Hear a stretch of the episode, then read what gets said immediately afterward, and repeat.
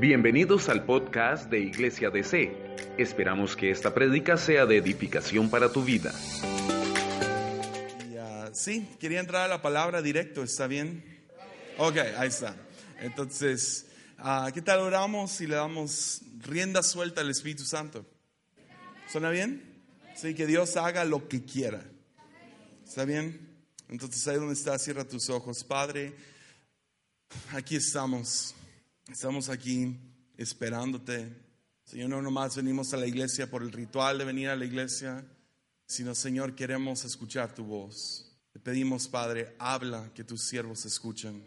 Estamos presentes a tu voz, atentos a tu voz. No, no, no nos dejes perdernos de lo que tú tienes para nosotros. En el nombre de Cristo Jesús. Amén y amén. Hoy les quiero, les quiero hablar de, desde un pasaje en el libro de Ageo. Ah, sé que es el, el, libro favorito del pastor Dan. Uh, Ageo lo lees todo el tiempo. Uh, es broma, nadie lee Ageo. eh, Ageo es un libro de dos capítulos. Es una sola página en mi libro, en mi Biblia. ¿Lo ven? Es solo una página. Son 15, no sé, te lo avientas en 15 minutos, en una buena sentada en el baño. Y si, si, no haces... No, no, metas tu celular al baño, mete tu Biblia y lee Ageo. Y uh, bueno, Ageo, uh, si nomás entras al libro de Ageo, a lo mejor es un poco, eh, es difícil de entender. Tienes que entender el contexto en el cual existe el libro de Ageo. Y uh, para los que vinieron el miércoles, hablamos un poco acerca de la historia de Israel y cómo fueron exiliados a Babilonia. Fueron enviados por Dios y, y, llamados a establecerse en Babilonia. Y luego entra Daniel para decirles, hey, uh, podemos vivir y establecernos en Babilonia, mas no somos formados por Babilonia. Uh, de la misma manera que Dios nos llama al mundo, a vivir en el mundo, establecernos en el mundo, mas no ser formados por el mundo, sino ser luz y ser sal y ser la contracultura y poder realmente establecer el reino en medio de un mundo que está corrupto. ¿Están conmigo? Pero cuando Daniel recibe la palabra de 490 años, todavía se van a, o sea, van a estar ahí, uh, sí hubo un famoso remanente.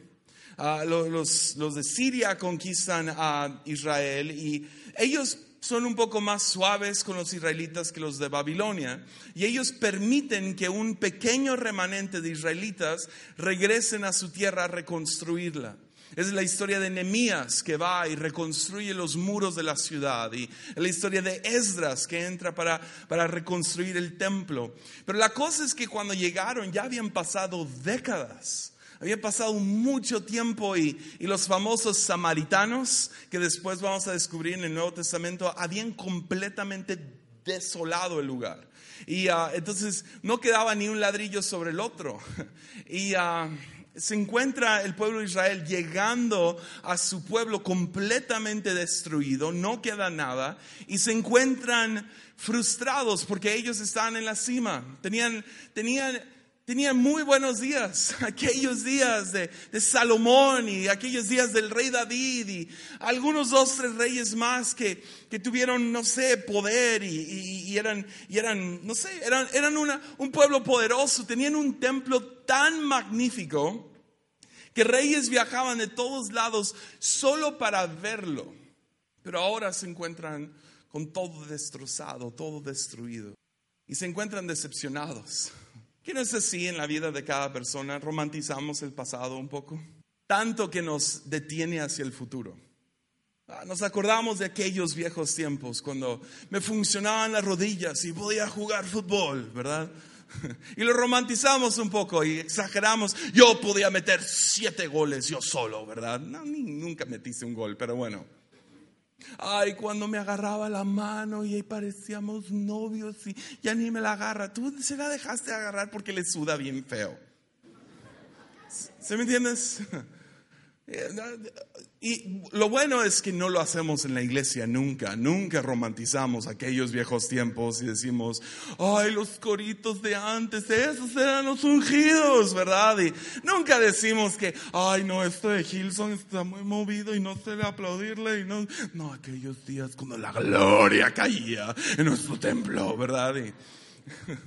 y romantizamos y nos acordamos de aquellos días y decimos, ah, ¿cómo quisiera regresar a cuando el templo estaba bonito y todo estaba bien y era glorioso y ahora mira lo que tengo?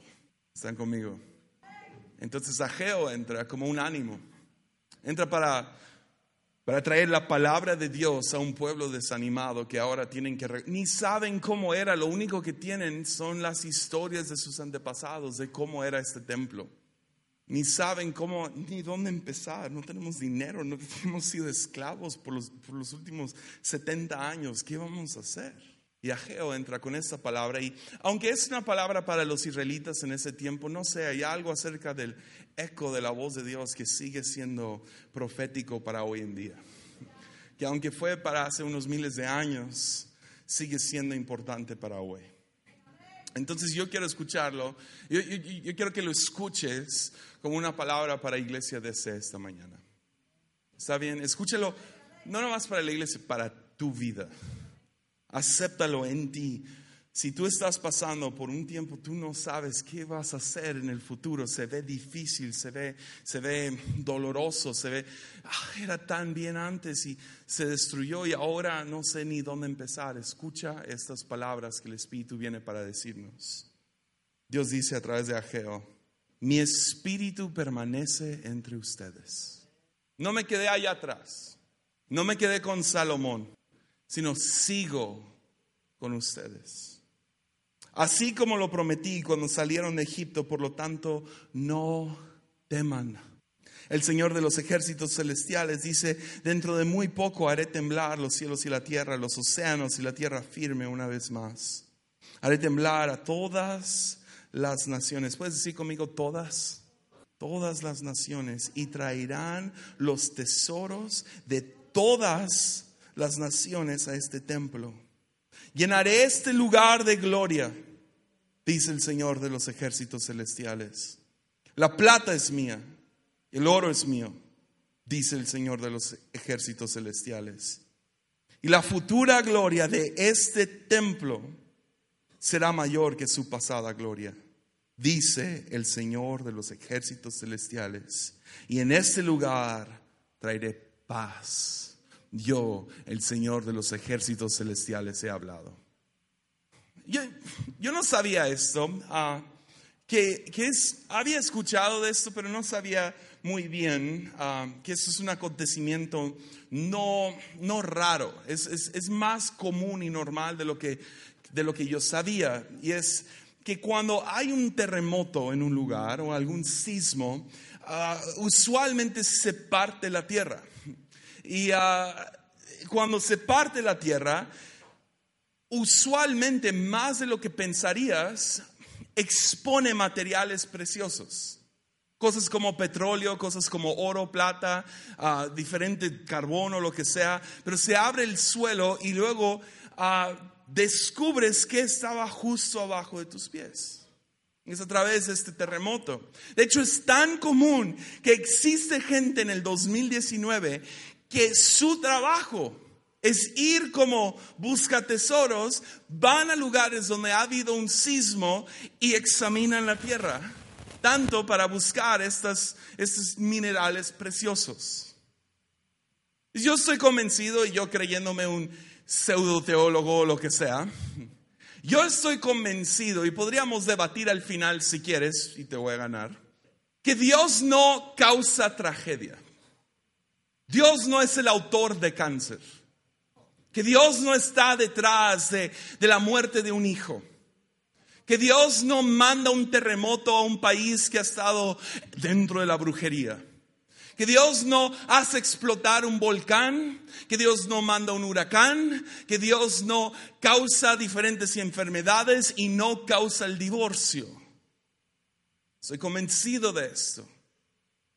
Más he caído en la trampa, y no sé por qué, pero caigo en la trampa de creer que el otro lado del péndulo, que porque sirvo a Dios, nada malo me va a pasar. Que si yo nomás me mantengo recto y, no sé, me, mantengo santo y, y, me mantengo moral y me mantengo obediente, entonces Dios me va a proteger y nada malo me va a pasar a mí. Lo cual bíblicamente también está mal. Pero he caído en esa trampa pensando, si yo nomás me porto bien y yo nomás digo las cosas correctas, si yo nomás hago las cosas correctas, entonces nada malo me va a pasar a mí. Pero he estado suficiente tiempo en el ministerio para darme cuenta que eso no es cierto. Pasando tiempo con gente mucho más piadosa que yo y es que hay una enfermedad. Un matrimonio que se sirven uno al otro mucho mejor de lo que yo y mi esposa y ellos pasan por un divorcio. Gente que diezma fielmente semana tras semana, quincena tras quincena pasando por bancarrota y deudas. Pensarías, ah, si soy creyente estoy en este y estoy bien, entonces Dios me va a proteger de todo lo malo del mundo. Pero el pasaje nos dice que todas las naciones tiemblan, incluyendo Israel, incluyendo nosotros.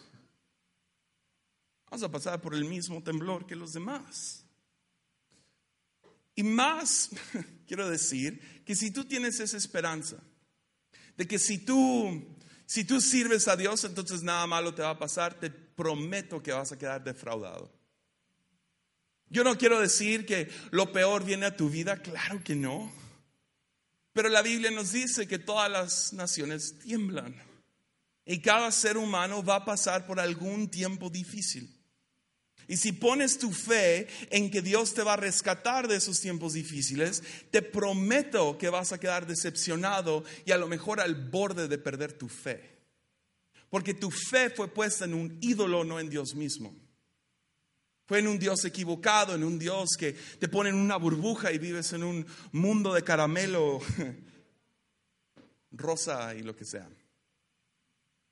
Más bien, Dios no está en el negocio de causar cáncer y maldecir y lastimar y hacer. No. Y no lo hace porque tiene un plan para tu vida, no. Pero tampoco está en el negocio de, hey, vamos a cuidarte y nada malo te va a pasar a ti. Más bien, Dios está, y puedes leer esto en el libro de Job, Job le atinó perfectamente, Dios está en el negocio de la redención. ¿De qué, qué, significa eso? Que de alguna manera u otra, cuando las cosas tiemblan y empezamos a perder el balance, Dios es justo para extraer oro y plata de ahí, para construir un futuro mejor, para darnos esperanza, para prometernos que la futura gloria será mayor que la pasada. ¿Dios causa el terremoto? Claro que no. ¿Dios nos mantiene exceptos al terremoto? Claro que no. Pero sí tiene la habilidad de tomar las cosas que hacen temblar nuestra vida, voltearlos sobre su cabeza y usarlo para el bien de aquellos que le aman. ¿Cómo, cómo, lo explico? Pues si has vivido suficiente tiempo, a lo mejor estás familiarizado con esta experiencia. Vas caminando por la vida, llegas a un punto donde hay un temblor, las cosas no salen como tú desearías y sales del otro lado.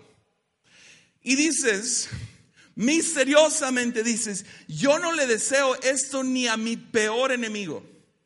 Yo, yo, yo, no quisiera esto para nadie y nunca quisiera volver a esta temporada, a este momento en mi vida. Sin embargo, misteriosamente tampoco quiero ser la persona que fui antes. Porque algo sucedió en eso que salí del otro lado valiendo mucho más. Salí del otro lado misteriosamente con oro en las manos. Entonces, no sé cómo explicarlo, pero la futura gloria es mayor que la pasada. Ya. Entonces yo no sé.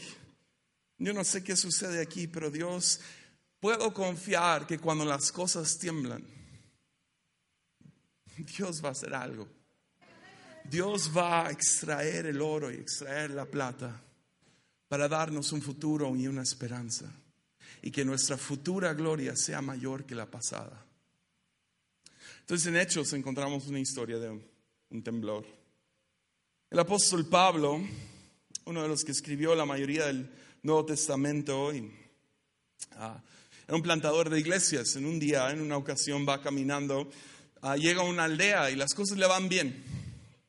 Llega a esta aldea y empieza a, evangelizar o hacer, no sé, entrar a la rutina del pueblo para medio, no sé, agarrar, agarrar lo que está sucediendo y van caminando cada día, bueno, primero la primera persona que entrega su vida a Cristo o se une a esta onda del reino es la rica del pueblo.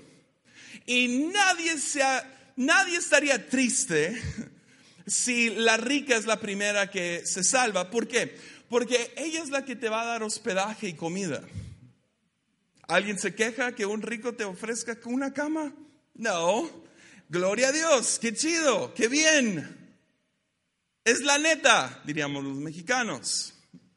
Se salva la, muchacha, la mujer rica del, pueblo y, y, pues les va bien. Pues ahora les van a dar de comer mejor y van a dormir en una mejor casa. Y, luego salen y se les une otra mujer, una muchacha de hecho, que va atrás de ellos y empieza a gritar detrás de ellos ah, que, que estos son hombres de Dios. Estos son varones de Dios y dicen la verdad y empieza a gritar detrás de Pablo y Silas y su equipo. Empieza a anunciar, muy similar como en México tendríamos la señora de los tamales que va por su carro y va con una bocina y va cantando tamales, tamales, tamales calientitos. Similar a eso va esta señora atrás de ellos y ella va, estos son hombres de Dios y va anunciando. Imagínate qué bien. Es nuestra evangelista.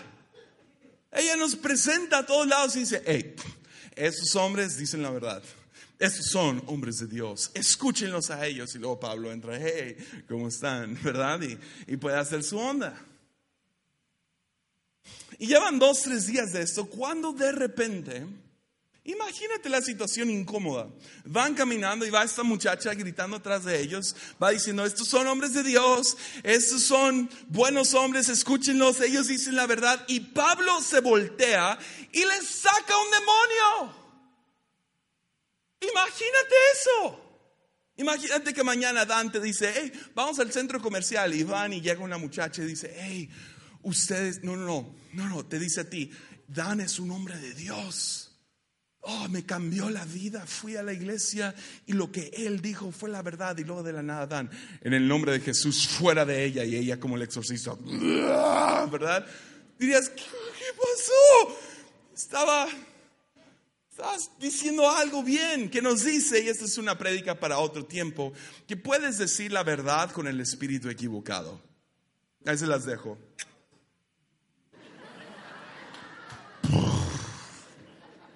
Se la llevan a su casa. Entonces esta muchacha que estaba poseída con un demonio de, de, adivinación, se encuentra sin adivinación y era una esclava. Ella ganaba dinero para sus amos y regresa con sus amos y les cuenta a los amos, hey, uh, ya no puedo hacer esto. Ya no puedo adivinar el futuro y adiós dinero, entonces se enojan mucho. Que otra predica para otro tiempo, nadie se enoja con el Evangelio hasta que se mete con su cartera.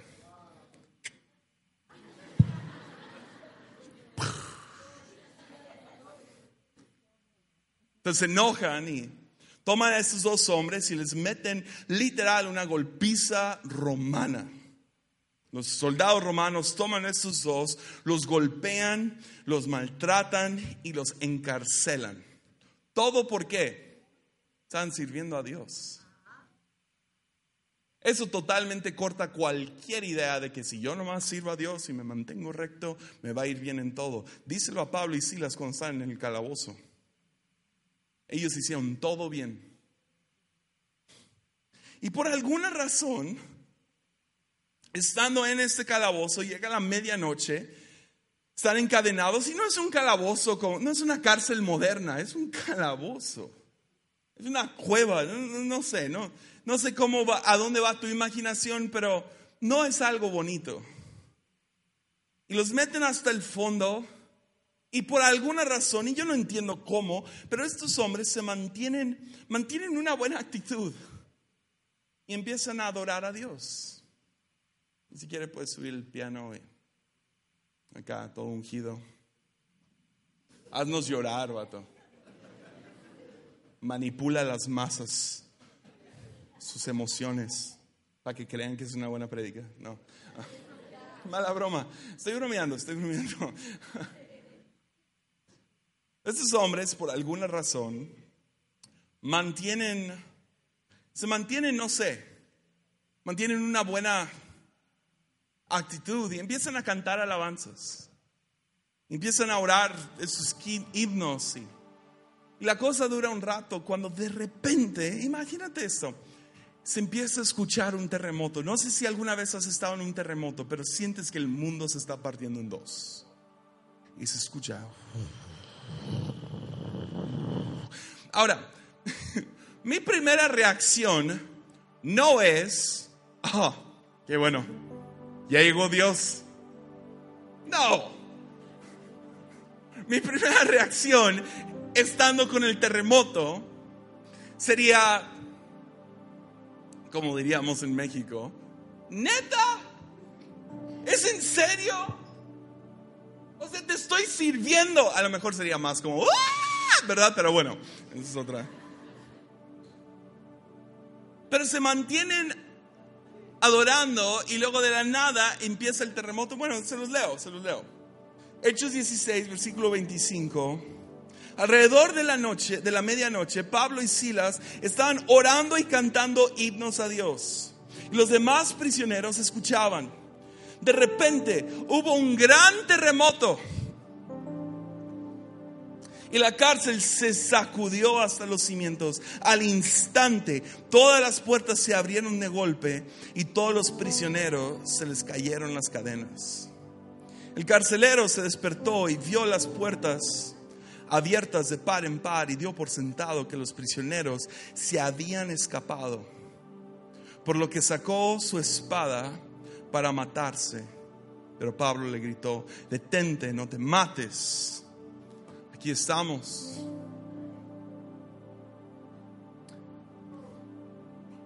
Entonces ponte en la situación. No, ponte ahí. ¡Ah! ¿Verdad? Cuando de repente se abre una puerta. Se abre puerta tras puerta tras puerta. Se abre su puerta. Y luego, yo no lo puedo explicar, pero se les caen las cadenas y quedan libres. ¿Qué nos dice esto? Que lo que fue un terremoto para todos los prisioneros fue una misión de rescate para los hombres de Dios. Qué miedo en el momento. Qué difícil pasar el terremoto. Pero sales del otro lado libre. Porque Dios está en el negocio de la redención. Y ahí yo podría acabar el sermón. Pero quiero ir en otra dirección. ¿Ves? Nos queda claro que cuando la tierra se mueva, que cuando tu familia tiemble, que cuando tu situación financiera tiemble, que cuando las cosas estén temblando, confiamos, ponemos nuestra fe de que si que Dios hace que todas las cosas funcionen para el bien de aquellos que le aman.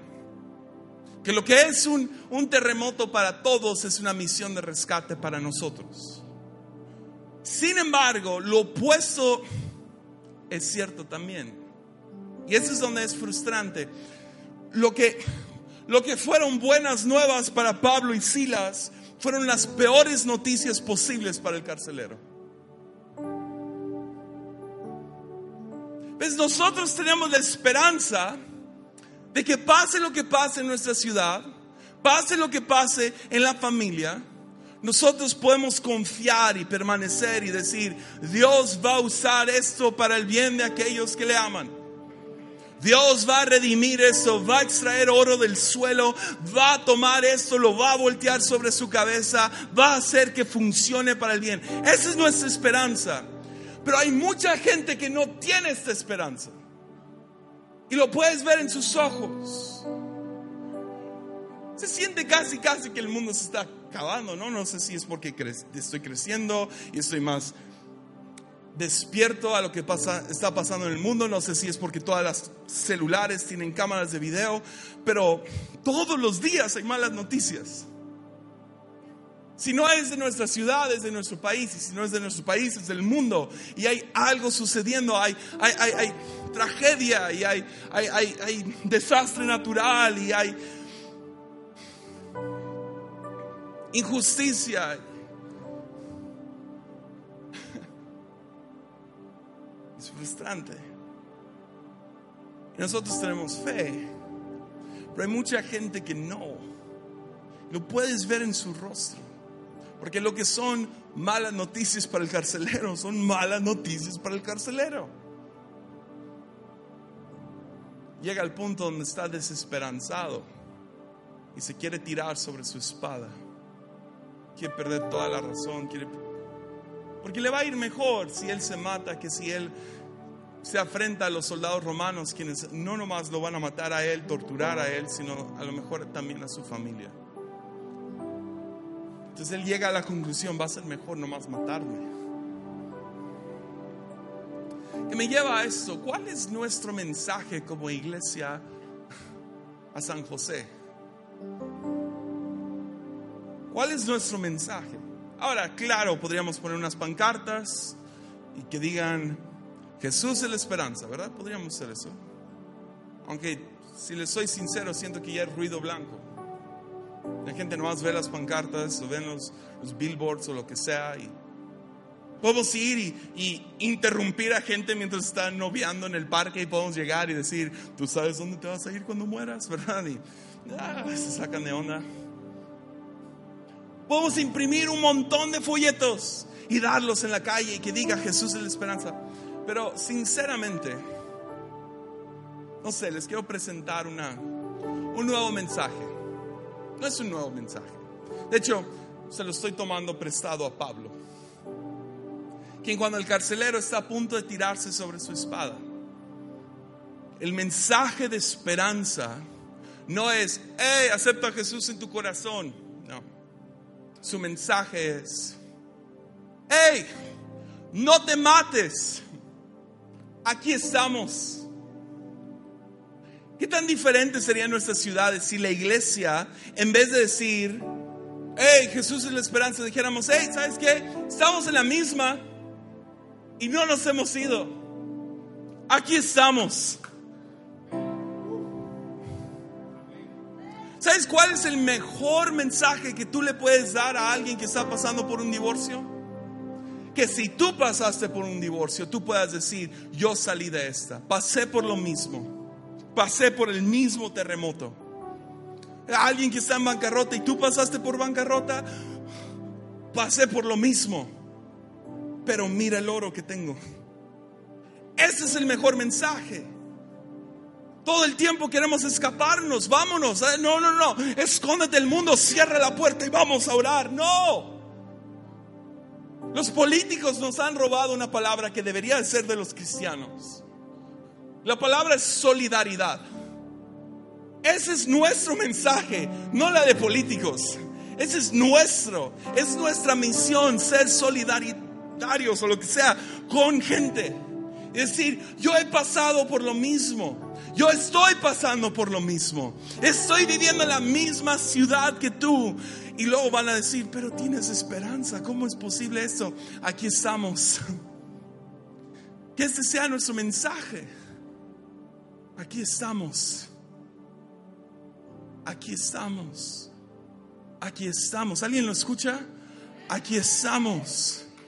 ¿Cuál es el mejor mensaje para tus amigos? Que ahí estás. Que sientes el mismo dolor. Pero que tú tienes fe y tienes esperanza. Pensamos en frases como lo mejor está por venir y se vuelven clichés. Y decidí unos, hace unos años que ese no iba a ser un cliché para mí, que iba a ser una convicción. No iba a ser una, una frase que voy a enseñarle a gente y voy a poner en Facebook, lo mejor está por venir. Algo que pongo al final de un WhatsApp, hey, lo mejor está por venir. No, no, no. Mi convicción.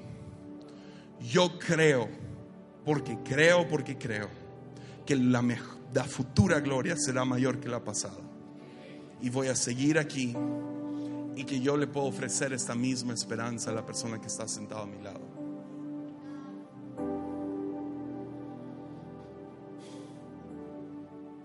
Pero si me dan permiso, quiero ir en otra dirección.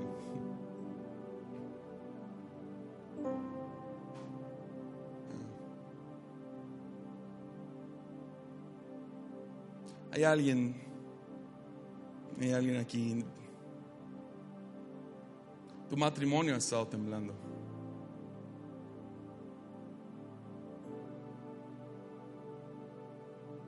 Y está, se ve difícil. Hoy es el día, quiero animar. Tú agarres la, la mano de tu pareja un poquito más fuerte. Que les digas, hey, yo sé que ha estado temblando esta cosa. La, tentación es huyamos, corramos, separémonos. Pero hoy te digo, aquí estoy. Aquí estoy, no me voy. Aquí estoy.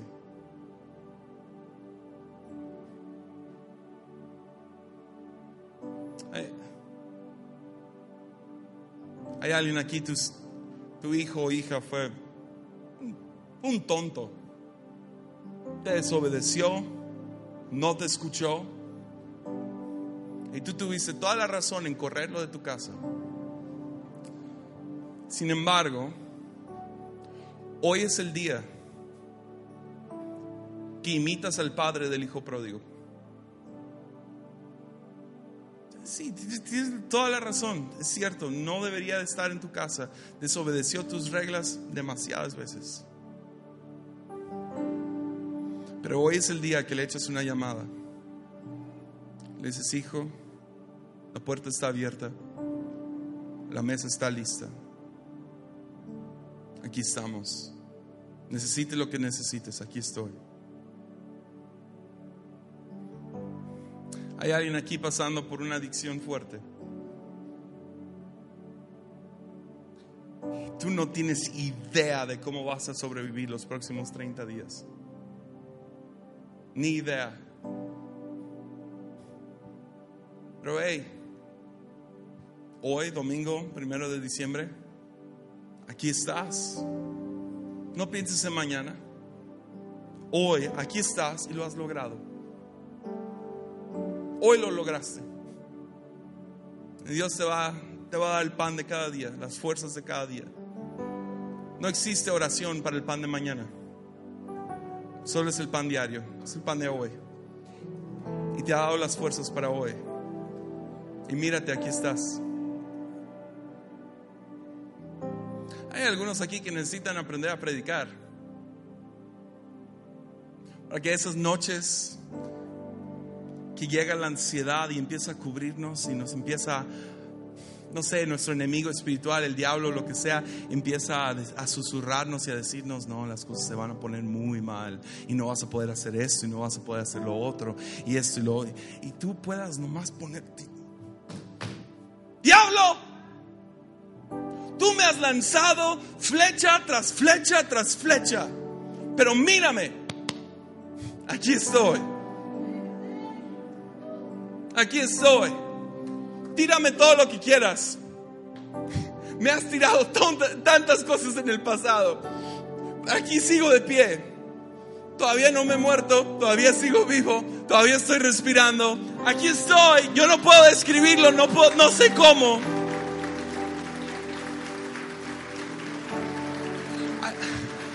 Hay algunos aquí que su enemigo más grande no es el diablo, eres tú mismo. Tú mismo. Y el día de hoy es el día que reconoces que no es por tus fuerzas, nunca se ha tratado de tus fuerzas, sino hoy reconocer, hey, si no fuera por su gracia, yo no sé dónde estaría, pero por su gracia, aquí estoy.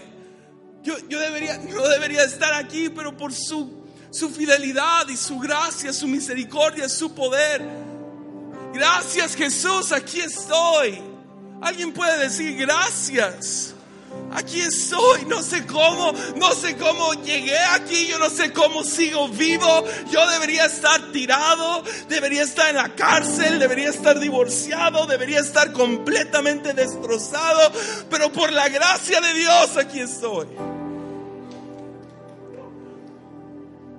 Su gracia. Hay, hay alguien aquí que al final de la reunión tiene que llegar con sus pastores. Y decir, no, ha estado temblando la cosa ahí. Pero pastor, aquí estoy. Me voy a ir, nuestra familia aquí va a estar. Aquí estamos, no nos vamos. Porque si no fuera por su gracia, ¿dónde estaríamos? Hemos pasado el terremoto. Estamos esperando ese oro. Que podamos mirar a aquellos que están sufriéndole, están en el terremoto y decir, ¿sabes qué? Yo también estoy en la misma.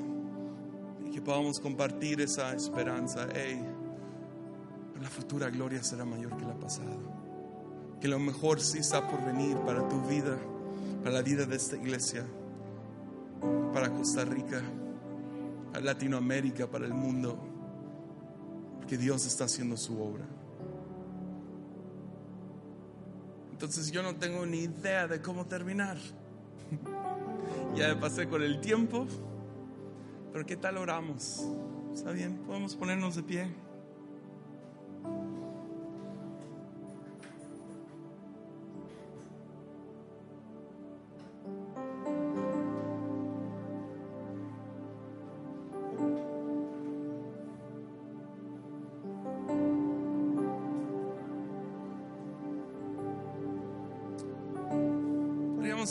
Yo sé que a veces es incómodo esta, pero puedes agarrar la mano de la persona que tienes a tu lado. Quiero que voltees con ellos y diles, hey, aquí estoy. Que para eso es la iglesia, ¿no? Estamos aquí unos por otros. Aquí estoy para orar por ti. Aquí estoy para estar contigo. Solidaridad. Estamos en esta juntos. Las cargas de la persona de un lado son tus cargas. Las bendiciones de la persona de un lado son tus bendiciones. Y Dios nos está llevando de gloria en gloria, en victoria en victoria. Creemos con todo el corazón que lo mejor está por venir. Entonces, Padre, aquí estamos. Aquí estamos. Y no gracias a nosotros, sino gracias a ti. Gracias por tu misericordia. Gracias por tu gracia.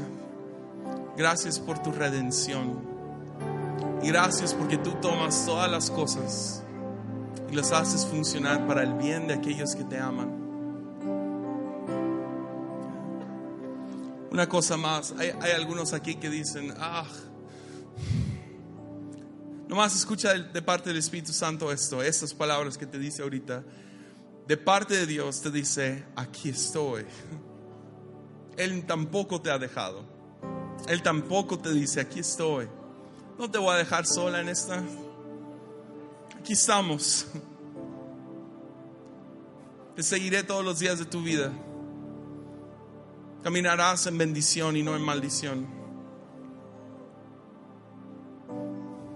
Sea lo oscuro que se ponga, no te preocupes, aquí estoy camino contigo entre el valle y te hago descansar sobre delicados pasos. Aquí estoy. Nunca te he dejado, aquí estoy. Entonces, Padre, sella esto en nuestro corazón. Que aquí estás con nosotros, que nosotros estamos aquí por solo tu gracia. Y Padre, que podamos estar aquí por otros, que podamos estar presentes por otros. Y tiemble lo que tiemble Danos esta fe, una fe que aunque todo tiemble, esa fe no tiembla.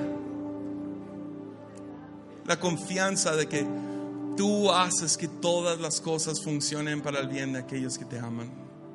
Y de que la futura gloria de nuestras vidas, de la iglesia de C, de Costa Rica, será mayor que la pasada gloria. En el nombre de Cristo Jesús. Amén y amén. Venga, darle un fuerte aplauso a Dios. Muchas gracias, les amo mucho.